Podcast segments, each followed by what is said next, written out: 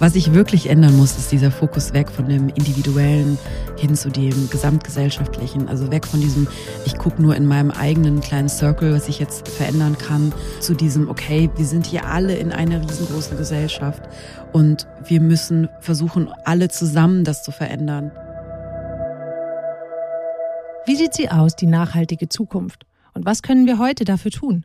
Um diese großen Fragen geht es im Podcast für mehr morgen, dem Nachhaltigkeits-Lifestyle-Podcast von Hess Natur in Kooperation mit Studio ZX. Prominente Persönlichkeiten und ExpertInnen verraten uns ihre Ideen. Der Druck, schön zu sein, scheint heute so hoch wie nie. Dafür, wie diese Schönheit aussehen soll, scheint es klare Vorgaben zu geben. Aber ist das noch zeitgemäß? Die Stimmen, die ein diverses Bild von Schönheit fordern, werden lauter. Warum haben wir verlernt, unser Äußeres zu akzeptieren und dankbar für das zu sein, was uns eigentlich ausmacht? Haben wir nicht Wichtigeres vor? Die Rettung dieses Planeten etwa? Ich freue mich riesig, über dieses breite Spannungsfeld mit einer Frau sprechen zu können, die diesbezüglich so offen und ehrlich ist wie kaum jemand. Melodie Michelberger setzt sich als Aktivistin dafür ein, den eigenen Körper so zu lieben, wie er ist. Sie ist außerdem Modeliebhaberin, Beraterin für nachhaltige Labels, Instagram-Ikone, Gründerin einer feministischen Plattform und Mutter. Im Januar 2021 erschien ihr Buch Body Politics und gelegentlich schreibt sie auch für Fashion-Magazine wie die Vogue. Liebe Melodie, herzlich willkommen. Vielen Dank für diese wunderschöne Einleitung. Ich habe dir zum Kennenlernen drei Entweder-Oder-Fragen mitgebracht und ich würde dich bitten, die auch einfach ganz kurz und knapp zu beantworten. Ich hoffe, wir kommen im Laufe des Gesprächs vielleicht nochmal auf die ein oder andere zurück. High Heel oder Sneaker? Sneaker. Schlafen oder feiern? Schlafen. Vernissage oder Wanderung? Wanderung. Melodie, es geht heute um Schönheit. Der Stern hat dich als Rebellin gegen das Schönheitsideal der Gesellschaft beschrieben. Was bedeutet denn Schönheit für dich? Ja, ich habe schon gebankt, dass du mir diese Frage stellst. so ein bisschen meine Hassfrage. Ähm, was bedeutet Schönheit für mich? Es bedeutet für mich, etwas zu finden, was nicht mit, mit dem Äußeren zu tun hat. Also für mich liegt Schönheit mittlerweile eher in, in Begegnungen, in ähm, Erlebnissen und ja, in Dingen, die ich mit anderen Menschen mache. Obwohl das klingt jetzt weird, aber ja, aber es hat jetzt nicht mehr so viel eben mit dem Äußeren zu tun, sondern auch wenn es super cheesy klingt wahrscheinlich, aber hat wirklich eher was mit so einem Gefühl zu tun. Ich finde, das klingt weder weird noch okay. cheesy. ähm, trotzdem, warum glaubst du, dass derzeit eigentlich so ein immenser Druck auf uns lastet, dieser gesamtgesellschaftlichen Norm von schön zu entsprechen? Ich würde nicht sagen, dass es derzeit ist. Also diese, dieser Druck, diesem äh, ja, diesem Ideal zu entsprechen, der, der ist ja schon, der ist nicht neu. Den gab es auch vor zehn Jahren schon, vor 20, vor 30, vor 40 Jahren. Ähm, das Einzige, was sich immer so ein ganz bisschen ändert, ist das Ideal, nach dem wir alle streben. Das hat sich in den letzten Jahren ein bisschen geändert. Was aber geblieben ist, ist immer dieses, dass das Ideal sowas von unerreichbar ist für uns Menschen.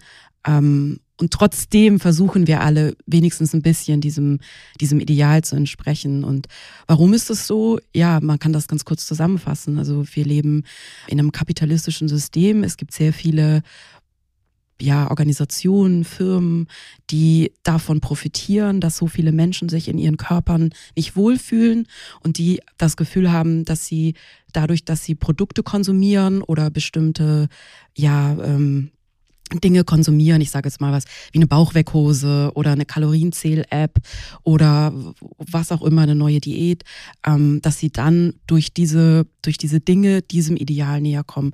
Und das ist natürlich in den letzten Jahren ein bisschen doller geworden. Also dieser Druck, der prasselt ja auch wirklich extrem auf uns ein. Also dadurch, dass es Social Media jetzt gibt, haben wir noch mehr ja noch mehr so Hits, die uns ähm, den ganzen Tag quasi suggerieren, hey, schau mal, so könntest du aussehen, wenn du dieses Produkt konsumierst, wenn du diese Saftkur machst oder wenn du dieses ähm, Programm machst, dann könntest du so aussehen wie diese, ähm, ja, wie diese Models auf den Bildern. Und ich glaube, das, das ist so dieses Gefühl, dass wir mit noch mehr Bildern umgeben sind als vor 10, 15 Jahren, dass wir quasi ja, wie so eine kleine Bilderschau auf unseren Leuchtkästchen haben, ähm, also auf unseren Handys haben, die wir mit uns rumtragen, teilweise völlig ohne darüber nachzudenken an der Bushaltestelle oder auf dem Sofa das in die Hand nehmen und durchscrollen, teilweise völlig sinnlos. Also ich sage das jetzt gar nicht werten, weil ich mache das auch, ehrlich gesagt, oft und frage mich dann manchmal, hey, was mache ich hier eigentlich gerade? So dieses unbewusste Berieseln ja dann auch sehr oft mit dem Schönheitsideal. Und ähm, ja, das setzt uns natürlich alle extrem unter Druck. Jetzt bist du ja selber auch nicht gerade untätig in den sozialen Medien wie Instagram. Zu dir persönlich. Du hast selbst auch mehrere Jahre als Redakteurin für Frauenzeitschriften im weitesten Sinn gearbeitet. Bei Fotoshootings hast du den Models geholfen, sich an und auszuziehen. Und es liegt eben nahe, genau das, was du sagst, dass auch die Werbung, Modemagazine oder jetzt die sozialen Medien mit diesen perfekten Körpern uns eine Welt suggerieren, die es eigentlich so nicht gibt. Und dass deshalb diese Branche eigentlich mit für diese gesamtgesellschaftliche Entwicklung, über die wir eben gesprochen haben, verantwortlich ist. Du weißt das ja alles, aber warum hast du dich eigentlich initial entschieden, irgendwas mit Mode zu machen? Heute weiß ich das alles. Damals, als ich mich ähm, beworben habe oder damals, als ich angefangen habe ähm, als Modeassistentin bei einem sehr großen Frauenmagazin, wusste ich das natürlich nicht. Und für mich, ähm, ich habe mich immer schon, also schon als kleines Mädchen, sehr gerne mit Mode beschäftigt. Das war so mein, mein absolutes Lieblingsthema. Ich habe, ähm, als ich so 12, 13 war, aus den Katalogen, die es damals ja noch gab, diese 10, 15 Zentimeter dicken Bestellkataloge, ähm, habe ich die ganzen Frauen und Mädchen ausgeschnitten oder auch aus den Zeitschriften, die meine Eltern und Tanten hatten und habe Moodboards würde man heute sagen. Ich glaube, damals hat man nicht Moodboard gesagt, aber habe mir so ähm, Poster auf meine Holzdecke mit Reißnägeln ge gemacht und das war, also da war dann alles dabei, ne? Also die neue Frisur oder irgendwelche Klamotten, die ich toll fand. Aber was sich da auch schon eingeschlichen hat, damals schon in meiner Teenagerzeit oder in der Kinderzeit, ist, dass alle Frauen, alle Menschen, die gezeigt wurden, eine bestimmte Figur hatten und eine bestimmte Kleidergröße getragen haben. Und das habe ich dann natürlich auch weitergetragen oder ich wollte dann unbedingt auch diejenige sein, mal wenn ich größer bin, die diese Bilder kreiert. Ich wollte die sein, die die Trends macht, die diese Modeshootings organisiert, die ja, die sich mit all diesen schönen Dingen, so wie ich mir das vorgestellt habe, umgibt. Und das habe ich dann auch tatsächlich gemacht, mehrere Jahre eben lang. Und damals habe ich aber nicht, ich habe das nicht gecheckt. Also ich war so drin in dieser, ja auch von dieser Kultur, in der wir leben, in dieser, man nennt das auch Diätkultur, also durch diese Diätkultur durchzogenen, ähm, ja, Vorstellungen, wie Körper auszusehen haben, wie Frauen auszusehen haben, ähm, welche, welche Menschen, welche Frauen überhaupt gezeigt werden. Das habe ich nicht gecheckt damals, dass mich das, dieses Umfeld krank gemacht hat, dass ich, oder was heißt krank gemacht? Ich war vorher schon krank. Ich hatte, ähm, ich fing an, Anfang, ja, so mit, mit zwölf hatte ich meine, meine erste Diät gemacht, weil ich dachte, das ist ein Weg, um diesem Schönheitsideal, also um eine schöne Frau zu werden, um ein schönes Mädchen zu werden, um anerkannt zu werden, um auch so irgendwie meinen Platz zu finden, weil mir klar war, ähm, wenn man als Frau ja so oder als Mädchen bestehen will, wenn man erfolgreich sein will, wenn man wenn man geliebt werden will, dann muss man diesem Bild entsprechen, das ich mir ja quasi wirklich vor die Nase gesetzt habe mit diesen ganzen Ausschnitten. Und dann habe ich irgendwann in dem Bereich gearbeitet, diese Bilder kreiert, mit Models gearbeitet, meint es gerade schon gereist. Ähm, das war für mich dann eher nochmal eine Bestätigung oder nochmal so ein, okay, also dann habe ich die ja wirklich live vor mir gesehen. Da hat sich das nochmal extrem verstärkt, dieses Bild, das ich von Körpern hatte und auch dieses extrem negative Bild, das ich von meinem Körper hatte. Bevor wir weitersprechen, gibt es hier ein paar Infos zum Thema Schönheit und wie sie definiert wird. Schönheit. Was genau bedeutet das eigentlich? Die Forschung versucht schon lange herauszufinden, was Menschen attraktiv erscheinen lässt. Ergebnisse von Studien waren unter anderem, dass die Nähe zum Durchschnitt, sprich das Fehlen von Abweichungen und von Extremen, eine große Rolle spielt. Die dazugehörigen Schönheitsideale haben sich im Lauf der Zeit allerdings immer wieder verändert. Vor 25.000 Jahren etwa, in der Altsteinzeit, war üppig angesagt. Auch im Barock galt ein dicker Po als Must-Have. Später griffen Frauen zum Korsett und schnürten sich eine Wespentaille. Und so ging es in Wellenbewegungen immer wieder auf und ab zwischen Twiggy und den Kardashians. Dem Statistischen Bundesamt zufolge wurden im Jahr 2019 weltweit rund 25 Millionen Schönheitsoperationen durchgeführt. Dabei war die Fettabsaugung mit rund 1,57 Millionen Eingriffen die weltweit beliebteste Schönheitskorrektur. Warum wir uns das antun? Die Psychologin Ellen Burscheid gilt als Entdeckerin des Schön ist gut Effekts. Vereinfacht ausgedrückt besagt dieser, wir halten schöne Menschen für bessere Menschen. Kinder schneiden in der Schule besser ab, wenn sie hübsch sind, Studierende besser an der Universität. Und auch im Job gibt es bei gutem Aussehen mehr Gehalt. Werbung und Fernsehsendungen, Modelcasting und Diätshows und die optimierte Welt der sozialen Medien rufen uns permanent dazu auf, unser Äußeres zu optimieren. Dabei gibt es ja eigentlich wirklich Wichtigeres. Mehr Nachhaltigkeit für mehr Morgen zum Beispiel.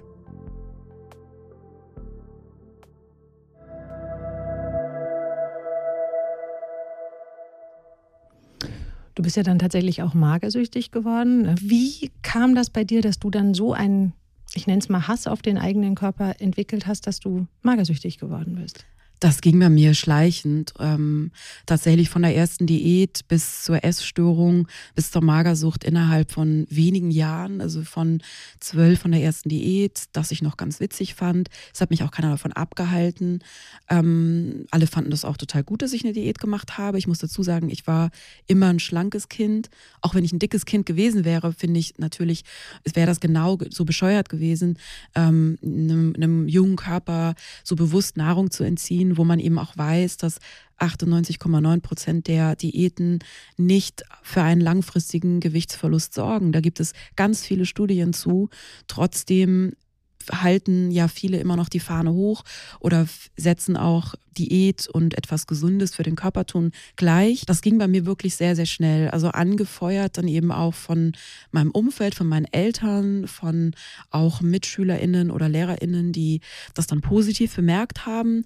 Oh Mensch, du bist ja richtig schlank geworden, toll, so diszipliniert könnte ich ja gar nicht sein. Also es wurde mir suggeriert und so, es wurde mir so applaudiert, so, du machst was richtig, es ist gut, dünner zu sein, noch dünner zu sein. Ich war ja schon schlank, aber dann immer dünner, dünner, dünner zu werden. Und in dieser ganzen Zeit, und das frage ich mich jetzt rückblickend wirklich, ähm, warum niemand, weder aus meinem Umfeld, meiner Familie, noch auch meinen LehrerInnen oder auch meinen MitschülerInnen, irgendjemand mal gesagt hat, du, ich glaube, wollen wir mal sprechen, ich glaube, da ist was nicht in Ordnung oder brauchst du Hilfe oder wie kann ich dir helfen oder es kam niemand. Nur eine Lehrerin hat mal was gesagt, aber das war die einzige. Ich habe ähm, in Vorbereitung auf mein Buch meine Tage Tagebücher gelesen, die ich zum Glück aufbewahrt habe, die ich wirklich über mehrere Umzüge von A nach B geschleppt habe.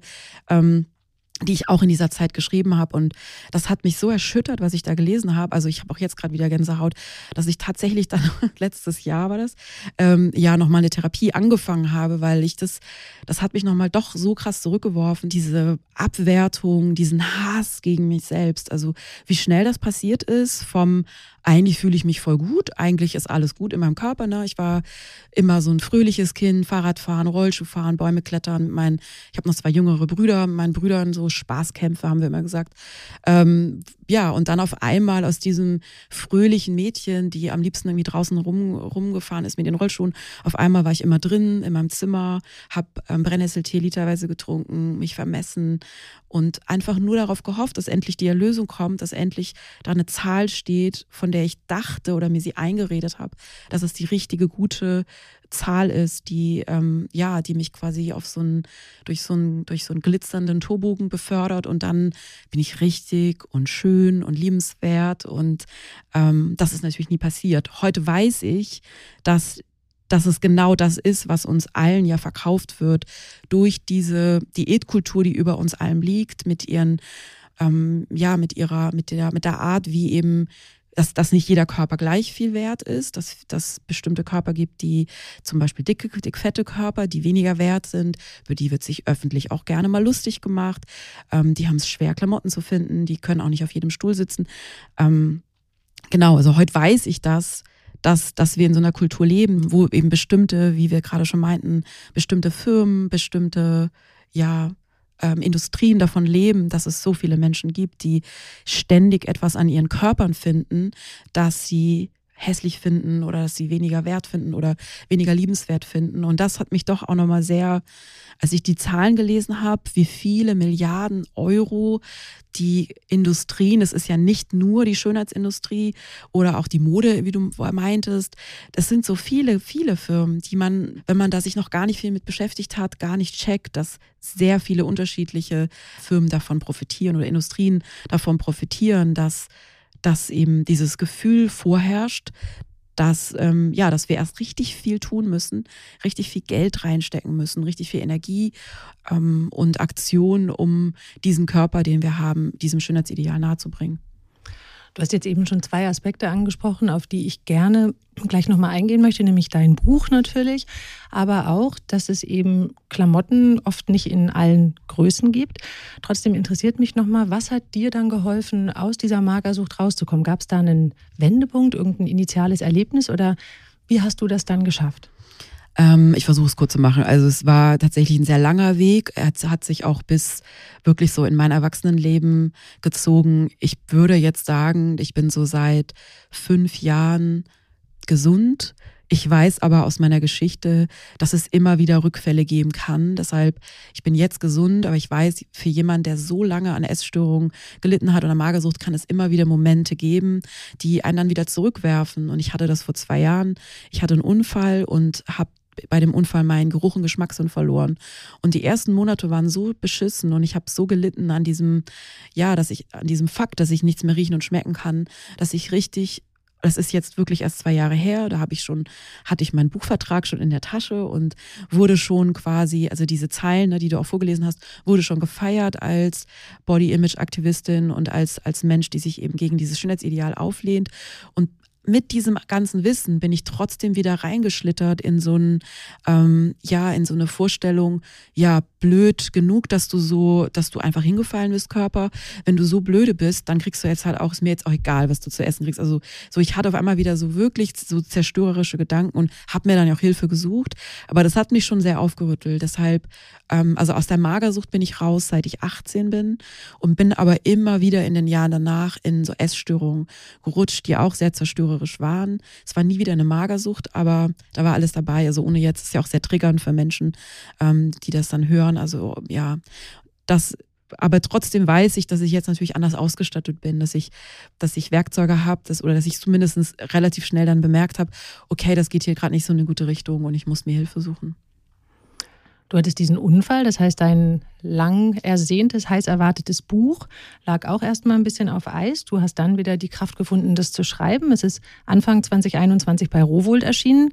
Und du gehst darin unter anderem der Frage auf den Grund, wem es eigentlich nützt, dass sich Millionen Frauen nicht hübsch genug fühlen. Deine These ist, dass Feminismus uns dabei helfen kann, gegen dieses traditionelle Schönheitsideal zu rebellieren. Kannst du uns noch mal ein bisschen umreißen, wie das funktionieren kann? Genau, also Feminismus kämpft ja gegen das Patriarchat, gegen die patriarchalen Strukturen. Und ähm, dadurch, dass wir ja alle in diesen Strukturen aufwachsen, ich auch, ähm, merkt man ja ganz oft auch gar nicht, mit welchen Botschaften oder Bildern wir umgeben sind. Und gerade was das Schönheitsideal betrifft, können wir, hilft es uns eben total, ähm, ja, dieses, dieser, diesen feministischen Blick auf alles anzuwenden. Also zum Beispiel auch, wenn es um Bilder geht, die uns umgeben.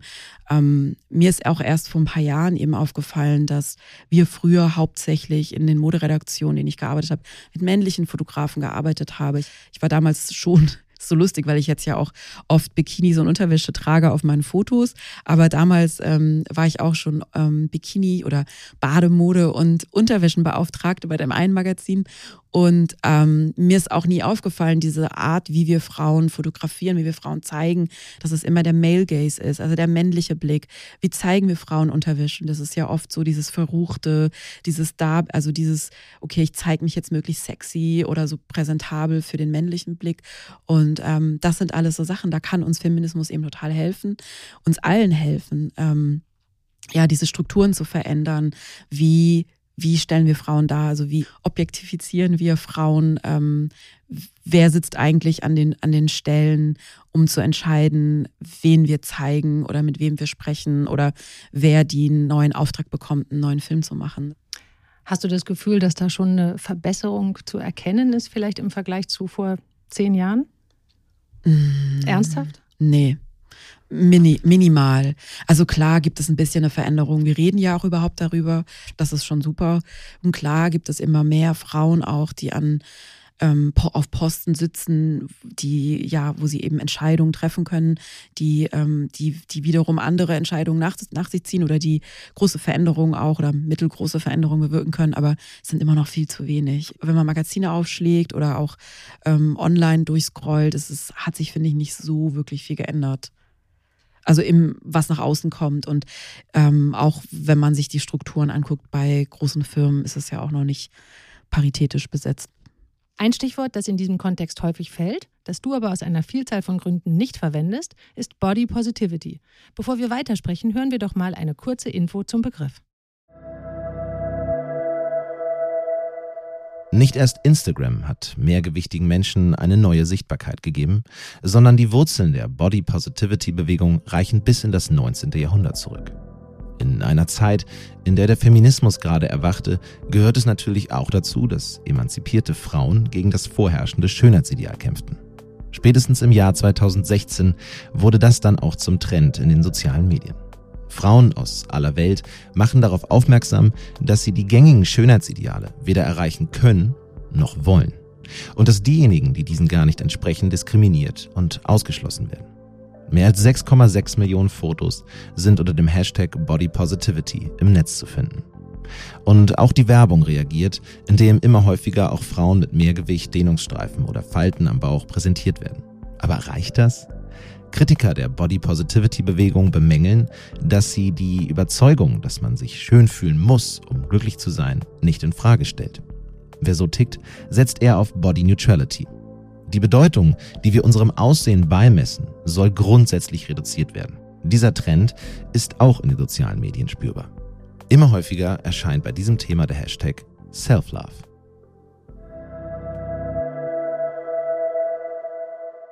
Ich glaube, Feminismus ist da ein ganz wichtiger Aspekt, aber etwas anderes, was auch dazu beitragen kann, ist tatsächlich Sprache. Du sprichst und schreibst von dick, fetten Menschen. Kannst du uns ein bisschen was darüber erzählen, was es mit dieser besonderen Sprech- und Schreibweise auf sich hat? Genau, ich habe in meinem Buch konstant die ähm, eben die Wortverbindung dick-fett benutzt, um ja, also um halt zu zeigen, okay, das ist, also im Deutschen sind die beiden Wörter natürlich sehr negativ aufgeladen, das weiß ich. Und ähm, dass ich diese Worte benutze, hat auch was mit ja so einem ähm, so einer Ermächtigung zu tun, so ich diese Worte, die so rumgeistern, die so super negativ sind, die wieder so zurückzuerobern und sie eigentlich dem, also dafür zu verwenden, für, wofür sie eigentlich vorgesehen sind, nämlich um, um etwas zu beschreiben, also einfach nur eine Form zu beschreiben.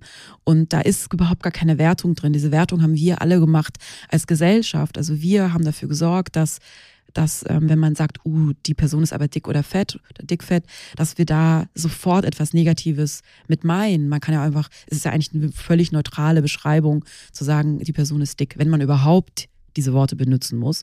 Man kommt ja doch recht selten, finde ich, in die eigentlich Versuchung oder in die Gelegenheit, dass man unbedingt den Körper eines anderen Menschen beschreiben muss. Aber ich habe mir diese Verbindung mit Dickfett auch nicht ausgesucht. Die haben andere AktivistInnen schon vor mir verwendet und ich habe sie auch eben verwendet. Ähm, genau, um eben zu sagen, okay, da, da ist jemand oder da ist ein Körper, der ist nicht schlank, quasi das Gegenteil davon. Und aber um nicht schon wieder so eine unsinnige Grenze zu ziehen zwischen dick und fett, weil das alles so, es ist alles so ein, so ein schwimmender Übergang. Und genau, deshalb ähm, habe ich das gemacht. Vor allem eben auch um diesen Worten ja eben genau diesen Schauder zu nehmen. Also ich habe das so oft erlebt in Interviews in diesem Jahr, dass, dass RedakteurInnen oder AutorInnen die mich interviewt haben, ähm, die Worte ganz schwer nur über die Lippen bekommen. Also die wirklich schon, man merkt es schon, da wird schon unsicher auf dem Stuhl von A nach B gerutscht und dann ähm, so, ja, können wir mal über die Worte oder wie würdest du dich beschreiben? Das Wort de, da kommt das gar nicht über die Lippen. Und das Jetzt finde ich das natürlich eigentlich total witzig, weil ich verwende die Worte so ganz normal. Und ich merke, dass ich aber natürlich schon ein paar Schritte weiter bin als der Rest. Und das würde ich mir aber so wünschen, dass wir so zurückgehen zu dem, ey, das beschreibt nur einfach völlig neutral eine Körperform. Und dieses Ganze, was so mitschwingt, das weiß ich natürlich, das ist da, diese, vor allem diese Stigmatisierung, wenn wir sagen, jemand ist dick fett, da meinen wir ja oft, also mit mir meine ich jetzt, wir meine ich jetzt die Gesellschaft, dass da jemand ist, die, der ist faul oder kümmert sich nicht um sich, lässt sich gehen. All das schwingt ja oft mit, dass wir das so wegschieben und das einfach so zurückgewinnen, damit es auch dieses Negative verliert. Und aber wir kennen das ja oft. Wir kennen das ja, wir kennen die Worte als Abwertung, wir kennen die als Hänseleien oder als ähm, Beschimpfung fast schon. Es ist so lustig, wenn manchmal Leute, das heißt lustig, ich finde es natürlich nicht grundsätzlich nicht lustig. Ich muss trotzdem oft kurz lachen, weil wenn Leute mich online beschimpfen wollen, dann sagen die oft irgendwas, also eine Verbindung von dick oder fett mit einem anderen Wort. Ich sage das jetzt extra nicht, weil das einfach auch so gewaltvoll ist, solche Worte. Ich muss trotzdem oft lachen, weil ich denke, ja, tell me something else. Also so, ich weiß ja, dass ich dick bin. Es ist für mich keine Abwertung. Aber da sehe ich dann eben auch, auch für viele ist es eben noch eine Abwertung und die denken dann, das ist die schlimmste Abwertung, die sie mir in den Kopf werfen können, ist irgendwas mit dick ähm, ja, da sehe ich dann immer, okay, it's, it's a long way. Ähm, ja. Diesen Long Way zu verkürzen, das versuchst du ja auch mit deinem Instagram-Account. Du postest häufig Fotos von dir in Unterwäsche und zwischen der Entscheidung, Frieden mit seinem eigenen Körper zu schließen und dem Schritt, ihn wirklich in der Öffentlichkeit zu präsentieren, ist ja schon nochmal auch ein long way. Ähm, wie bist du denn eigentlich darauf gekommen, dich so auf deinem Instagram-Account zu zeigen und warum machst du das?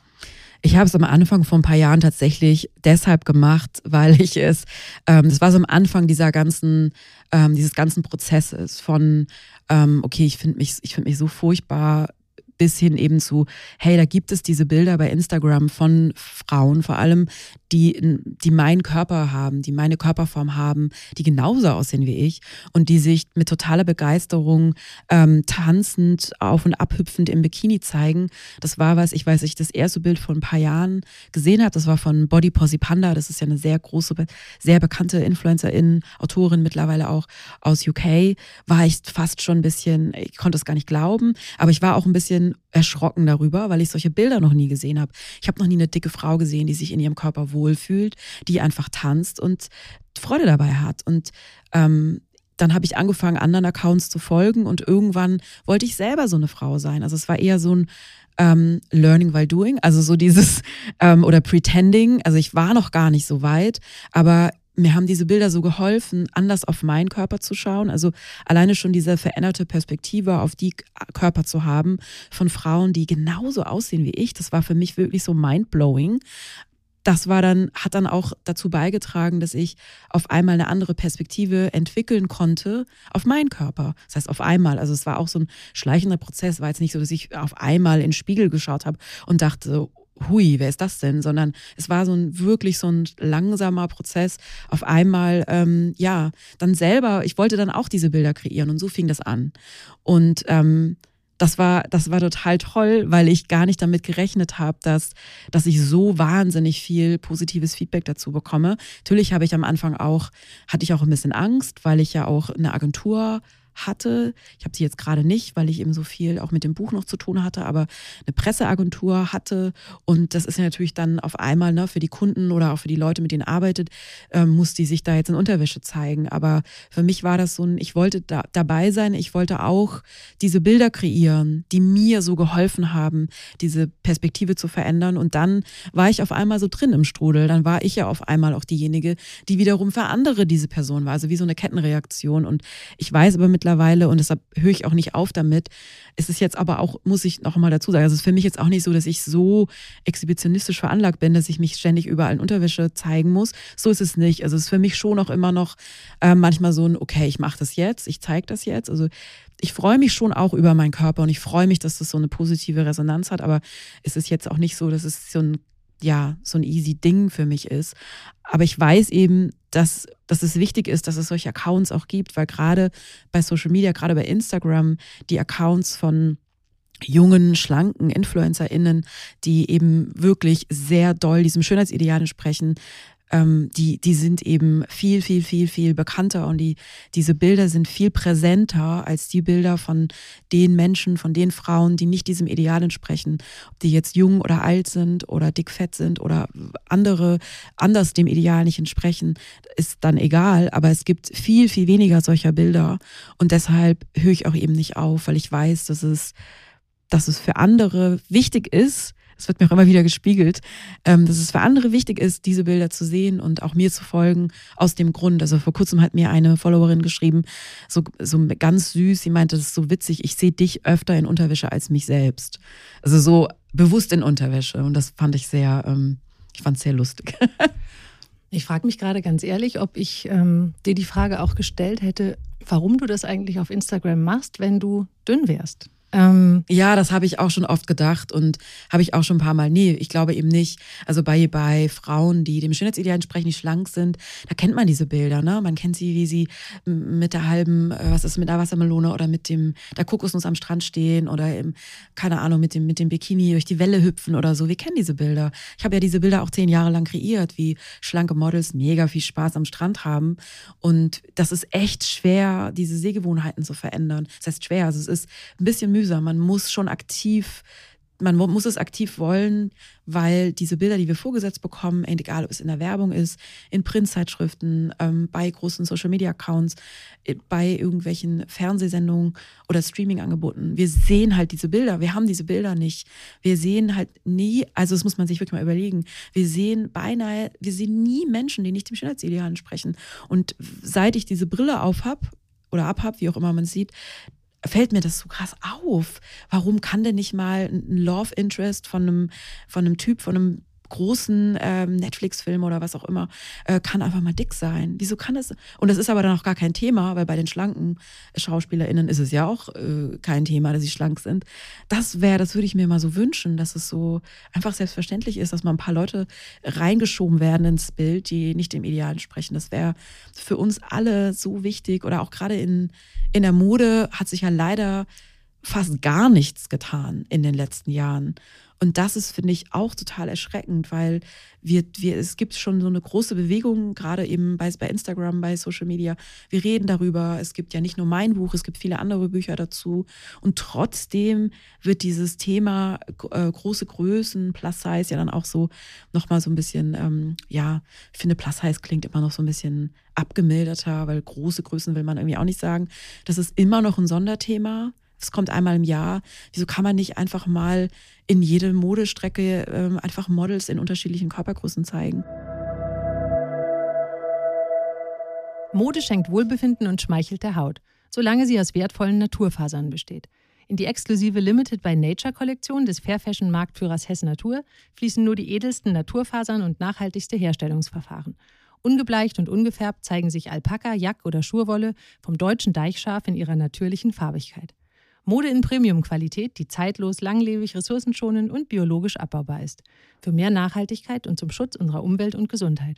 Schauen Sie doch mal auf hessnatur.de vorbei. Ja, und vor allen Dingen wird es immer, selbst wenn es gezeigt wird, kommentiert. Es gibt eine Frauenzeitschrift, die über dich geschrieben hat, dass du deinen runden weiblichen Körper provokant auf Instagram zeigst. Und da stellt sich für mich halt die Frage, was ist daran eigentlich so provokant? Ja, oh Mann, also ehrlich gesagt, ich finde das weiblich auch schwierig, weil auch dieses, also das höre ich auch sehr oft und ähm, wurde auch sehr oft geschrieben. Ich finde dieses, ja, dicke Körper müssen halt immer weib, sind dann immer automatisch weiblich, weil ein, ein dünner Körper nicht weiblich ist. Oder also es ist, uh, es ist echt auch schwierig, in welche Klischees oder in welche Vorstellungen man da dann schon wieder reinrutscht.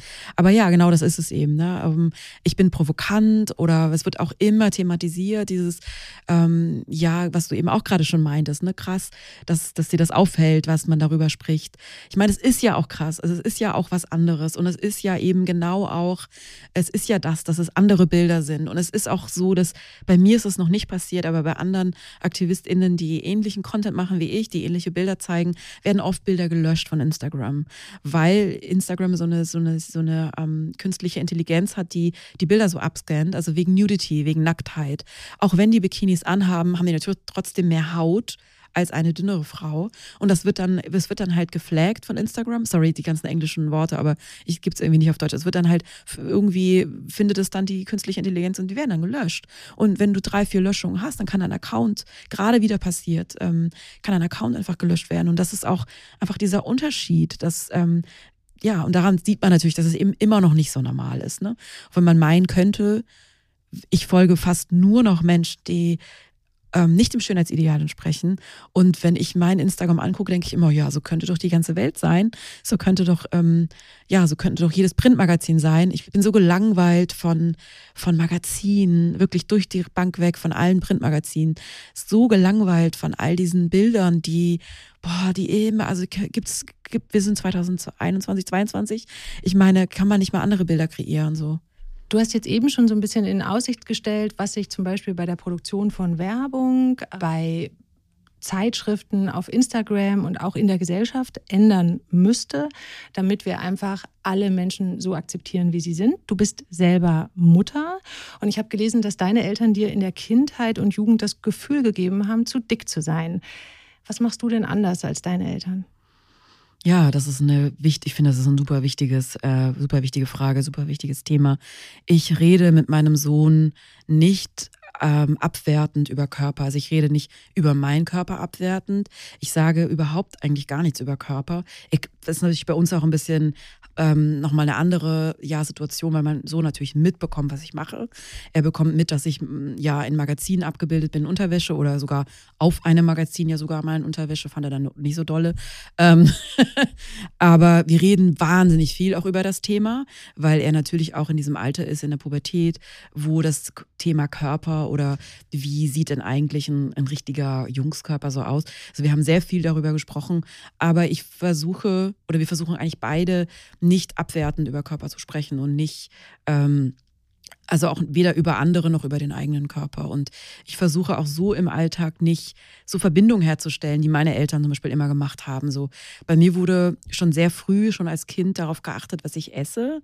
Ich habe noch zwei jüngere Brüder und eine jüngere Schwester. Bei meinen jüngeren Brüdern wurde das beispielsweise nie gemacht. Es wurde nie gesagt, nein, isst jetzt nicht zwei Stück Brot oder mach das nicht oder das, du musst aufpassen. Also es, mir wurde schon sehr früh signalisiert, dass ähm, Essen was ist, was ich kontrollieren muss, was nicht dafür da ist, dass, dass man sich auch wohlfühlt und satt wird und was Gutes seinem Körper tut, sondern für mich war so mit sieben, acht schon klar, dass Essen auf gar keinen Fall Spaß bedeutet, auf gar keinen Fall, ja, also all das, was ja Essen auch sein kann, ne? Freude, Genuss, das wurde mir da schon abtrainiert, es wurde mir da schon immer signalisiert, ähm, das darfst du nicht. Also so dieses ganz strikte und auch so diese Verbindung hergestellt, so quasi, wenn du ein Brot zu viel isst, dann ändert sich dein Körper, dann ist er falsch. Und das hat sich bei mir sehr doll eingeprägt und dadurch kam ja dann eben auch diese die Essstörung und Magersucht und so weiter, weil, weil dieser, weil das, weil dieser Grund ja, Grundstein schon in so einem jungen Alter quasi eingesetzt wurde. Und das ist etwas, was ich